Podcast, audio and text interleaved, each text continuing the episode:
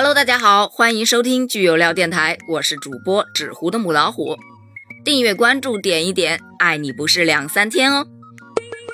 大家好，又见面了。嗯，不对，应该说又纹身了啊。今天呢，我想跟大家吐槽的是一本小说。这本小说里面的剧情啊，可老有趣了。整本书呢，讲的是一个贵妃，他凭借自己的吐槽实力上位的这么一个故事。其实我特别佩服这个作者啊，作者名字叫做花日飞。他呢起书名儿简单易懂，一句话完美概括整本书的内容，名字就叫做《贵妃凭吐槽实力上位》。呵呵，正好我也是个特别爱吐槽的人啊。被这个书名儿就吸引了。当时呢，我主要是想看一看啊，吐槽到底能上什么位，说不定自己还能从中得到一些感悟呢，对吧？然后呢，其次我想看一看啊，这位贵妃的吐槽实力啊，跟我有没有的一拼。带着这两个疑惑呀，我就翻开了这本书，看到第一章的第一部分，我就被雷给劈了个外焦里嫩。别觉得我夸张啊，真的是被雷劈了。嗯，不过说到被雷劈啊，我想到了我曾经看到的一篇报道啊，说是有一名叫做萨摩福特的英国军官，他前半生没有任何的波澜，就这么平平淡淡的过去了。他的下半生啊，那可叫精彩。记得那是第一次世界大战期间，他刚刚当上了英国的皇家骑兵少校啊。正要上战场去报效国家的时候，他被雷神给眷顾了。一道惊雷啊，一下子正中天灵盖，劈得他是当场下马。可怜了那匹战马呀，就这么歘的一下嗝屁了。可令人惊奇的是，他居然奇迹般的活了下来。按照小说还有电视剧的这么一般的方向走，他应该是获得什么奇异功能啊，或者是穿越呀什么的。可是这里是现实世界啊，他除了一辆轮椅是啥也没有得到。没错，他下半身瘫痪了，可不得坐轮椅了吗？没办法，仗啊是不能打了，只能回老家了。可是回到老家呀，他觉得这个地方不吉利，于是乎他又跑到了气候宜人的加拿大。加拿大那个地方，它是晴空万里啊，对吧？那里天气异常的好。可是他是万万没想到啊，雷神居然会追到加拿大来，再给他一下。这又是个什么情况呢？在时隔六年之后啊，这位萨摩福特小军官啊，在加拿大的一个艳阳高照的日子啊，外出钓鱼，突然呐遇到了雷暴雨，一个天雷滚滚，啪，右半边身子也瘫痪了。他又没死，又一次坚强的活了下来。两次啊，两次被雷劈都没劈死，这可以说是一个医学奇迹了呀。于是医学界就震惊了，想在他身上窥探一下，是不是有什么未解的秘密呀？经过多年的努力，嘿嘿，啥也没发现，倒还治好了他的上半身。有了两次惊险又刺激的经历啊，这位萨摩福特小兄弟。彻底不敢出门了，这么一待呀，又是十多年。他一想，这十多年都平安的过来了，指不定雷神把我忘了呢。今天天气不错，出去溜达一小会儿。哎嘿，也就是这一小会儿，又被雷神给发现了。据说当时他刚被亲人推到小公园里，打算透透气，歘一下，又是一个外焦里嫩呐。这次有点狠。直接劈了个全身瘫痪，你没听错，他还是没劈死，只是全身瘫痪了。最后他呢又强撑了两年啊，终于还是撒手人寰了。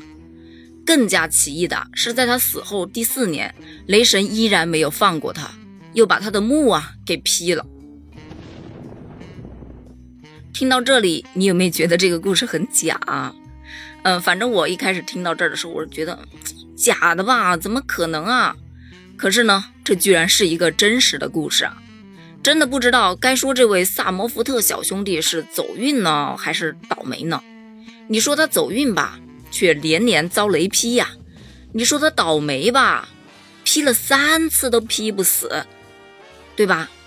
当时啊，就有网友调侃道啊，说雷神应该是被他冒犯到了，居然还有我劈不死的人，所以啊才会对他穷追猛劈，不劈死是誓不罢休。呃，扯远了啊，你知道我为啥想起这个故事吗？因为呢，我们的主人公啊，他第一章第一节就遭遇了雷劈，而且呢，跟我们这位萨摩福特小兄弟一样啊，同样是没有被劈死，但是呢，他比这个萨摩福特小兄弟可走运多了。不仅没有劈瘫痪，还获得了特异功能，啊，读心术。这个设定呢，其实挺符合当下小说走向的啊。但是呢，他这个读心术，他只对一人有效。嗯，不用想了，当然是仅对我们那个凭借吐槽实力上位的这么一个贵妃她有效了，对吧？这就是我要吐槽的第一个点。凭啥雷劈了之后，只能听到贵妃一人的内心吐槽？这个设定太霸道了，就因为女主是穿越过去的，有特权还是怎么的？最有意思的是，男主被雷劈后还夜夜心神不稳，总觉得有无数双手在拉扯他。偏偏哎，只有贵妃在他身边的时候，他才能安定下来，好好的睡一觉。哎呀妈呀，我替其他妃子表示强烈的不服，这雷劈的呀，一点都不公平，对吧？再说一下啊，我要吐槽的第二个点，这个男主啊，在本文当中他是一个心狠手辣的暴君人设，皇位呢都是抢来的。在被雷劈之后醒来啊，他听到了平时温婉的像只小绵羊，爱他爱的死去活来的贵妃啊，在心里面骂他，骂的是狗皇帝，还诅咒他怎么没被雷劈死。唉，这个时候他居然忍了。忍了，忍了，大哥，跟你的人设不符啊！忍多了伤身呐。作为一个暴君，你不应该分分钟拖出去砍了，这样吗？哎，不过如果真的砍了贵妃的话，也不知道后面的剧情会怎么写啊？会不会是这个读心术的功能，哎，又对另外一个妃子开放了呢？又或者这个贵妃又穿越到别的妃子身上，然后继续这个故事？嗯，我觉得我的脑洞其实也还不错啊，可以考虑自己写一本去。这个第三个槽点那就厉害了，不过这个其实也不能称之为槽点啊，应该说是全本书情感的依托呀。因为呢，他讲述了男主彻底爱上女主的根本原因，就是因为女主的吐槽啊，让他觉得很真实，甚至连狗皇帝这样的爱称都听起来特别亲切呢。也算是对前面的这个男主的一反常态有了一个交代吧。我们知道，自古帝王是多薄情、多疑、猜忌心重，谁都不咋相信啊。突然发现能听到一个人内心的真实想法，虽然他表面上是个温柔可人、随时随地眼里爱意满满的小女人，其实内心呢住着个暴力无情、随时随地想弑君的抠脚女汉子。这位皇帝同学也能照单全收啊，独宠他一人，仅仅就是因为这位贵妃在他面前毫无保留。虽然呢，这位贵妃并不爱他，最起码啊，我看到目前的七十四章啊，贵妃是还没有爱上他。说完男主呢，我们现在再来说说女主吧，那可真是太对我胃口了，跟我的吐槽值啊，可以说基本能打个平手。因为呢，女主是穿越过去的。又被将军老爹呢从小带在身边啊，在边关长大，性子是放飞的不行，说白了就是野。可偏偏呢，将军家有一个嫡亲的闺女啊，要被嫁给那个男主，也就是那个暴君啊。嫡亲闺女呢逃婚了，那么很俗套的，就咱们这个女主得代嫁了，对吧？女主这个野性子啊，到了宫里居然能说收就收，哎，贵女风范那模仿的是惟妙惟肖。着实让人佩服，戏精本精就是这样。嗯，当然我自己也是一个戏精啊。你想想啊，他嘴上是说着“皇上，臣妾想你了，要抱抱”，心里面吐槽的“狗皇帝这抱的也太紧了，老子腰都要被你勒断了”。一面呢安抚生气的皇帝：“陛下怎么了？臣妾说错话了吗？”一面吐槽：“发什么神经啊？”不会是给老子戳到痛处了吧？阿弥陀佛，老子更难听的话还没说呢。总之，这个女主的性子真的特别合胃口啊！她在文里啊怼男主怼的是爽歪歪呀，我是看她吐槽啊，分分钟笑出鹅叫啊。呃，再说回到这个吐槽，老实说，吐槽真的是一门艺术啊，不是谁都能吐槽的。我们一般啊，总能在吐槽中获得能量。记得呢，有一部动画片儿，忘了叫什么名字啊？有记得的小伙伴呢，可以在评论区告诉我一声啊。那个动画片说的就是有个什么吐槽新人，靠不断的吐槽去积累能量，能量满了呢，就能发大招，打败敌人，拯救地球。所以吐槽实力啊越强的人。能力就自然越强。